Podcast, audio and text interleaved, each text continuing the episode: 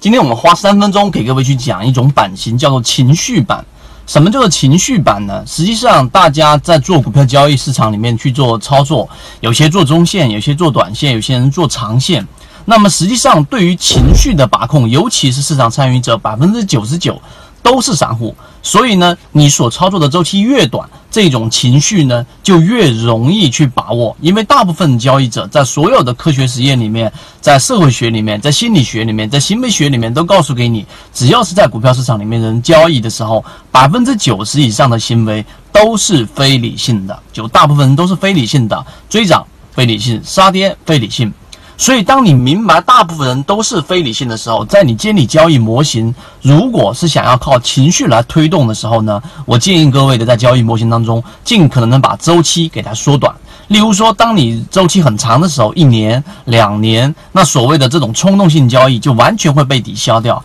也就是我这样的股票被套了，那我可能就留给我的孙子喽，对不对？孙子不行，就留给曾孙子喽。那么这种情绪在市场交易里面的推动力的作用几乎就很小。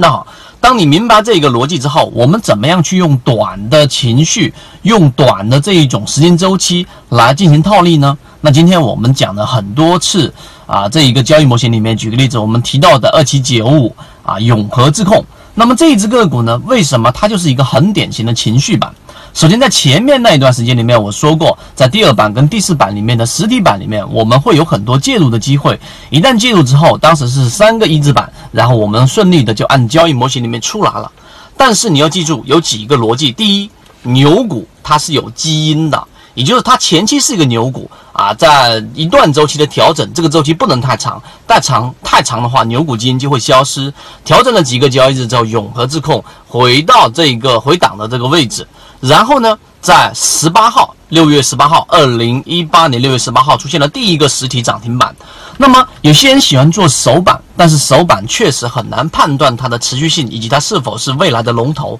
啊，这一个不好判断，所以首板没有去作为介入或情绪板的首板介入，啊，它不能有很高的成功概率。但是在六月二十一号的今天。那么今天这只个股是属于低开在五个点左右，你会想到散户现在都在摁核按钮，就第二天直接摁核按钮出来了。结果在今天中午的这一个十一点半之前，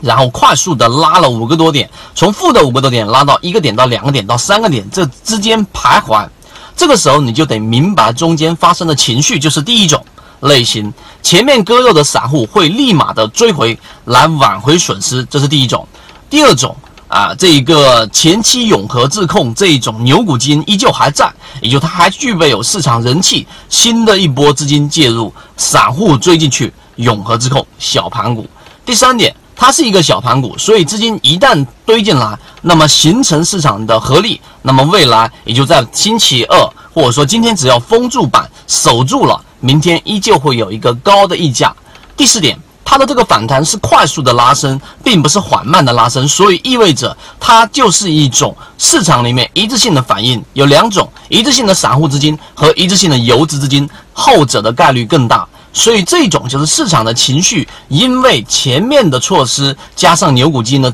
全面推动，然后今天快速的从负五个点，然后整天振幅是百分之十五，明天并且还会有一个溢价，这就是情绪版的一个作用。那么在未来的交易当中，我们还会把更多的类似于情绪版的个股的例子举出来给各位去作为一个啊学习。如果说你对于情绪版有所兴趣的话呢，你就可以直接找到我们。希望今天三分钟对你所有所帮助。好，各位再见。